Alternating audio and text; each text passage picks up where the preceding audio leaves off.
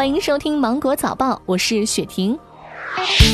今天离开武汉通道交通管制将解除，武汉三大火车站将始发到各地的客运列车。一月二十三号，武汉进行交通管制，从武汉始发的客运列车暂停营运。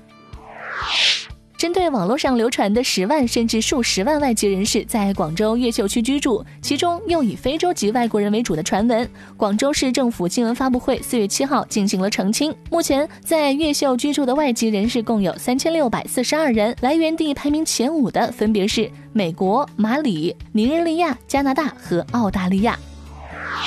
近日，江苏苏州公安和安徽天长警方破获了一起特大网络电信诈骗案，十二名嫌疑人都是在校大学生。调查发现，多名嫌疑人以网络诱赌的方式实施诈骗，数额巨大。该案中，仅一张二级涉案银行卡几个月的资金流水就有一千多页，涉案金额上亿元。目前，杨某等嫌疑人已经被刑拘。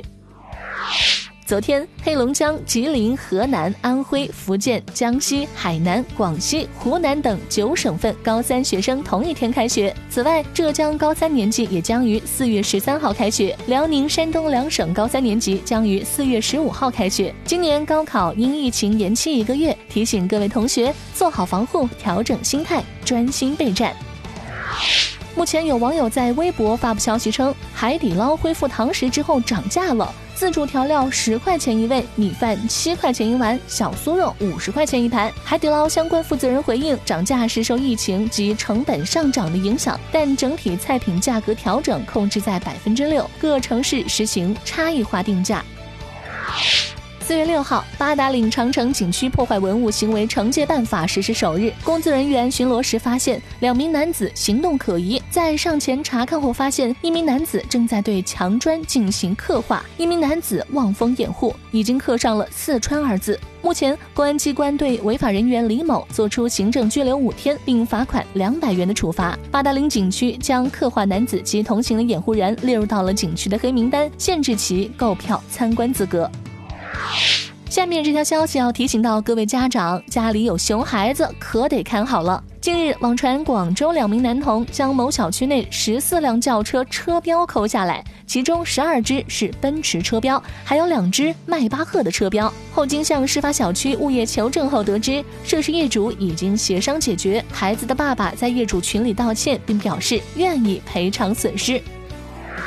据山东网警巡查执法，四月三号，有网民在微信群里散布抢粮食信息，并留下联系方式。经查，王某，男，三十四岁，新泰市古里镇人，经营粮店，为促销面粉大米，编造开始抢粮食，粮店超市都抢光了的虚假信息。目前，王某被处以行政拘留。目前市面上有不少的学生作业本，有的纸张较白，有的则较黄。那么该选哪种呢？专家建议。纸张白度过高会产生眩光，学生长期使用会造成视疲劳，影响眼睛发育。纸张中过多的荧光增白剂还会对人体造成伤害，建议选用颜色偏黄的作业本。在新冠疫情期间，攀登爱好者们发起了五天之内的挑战。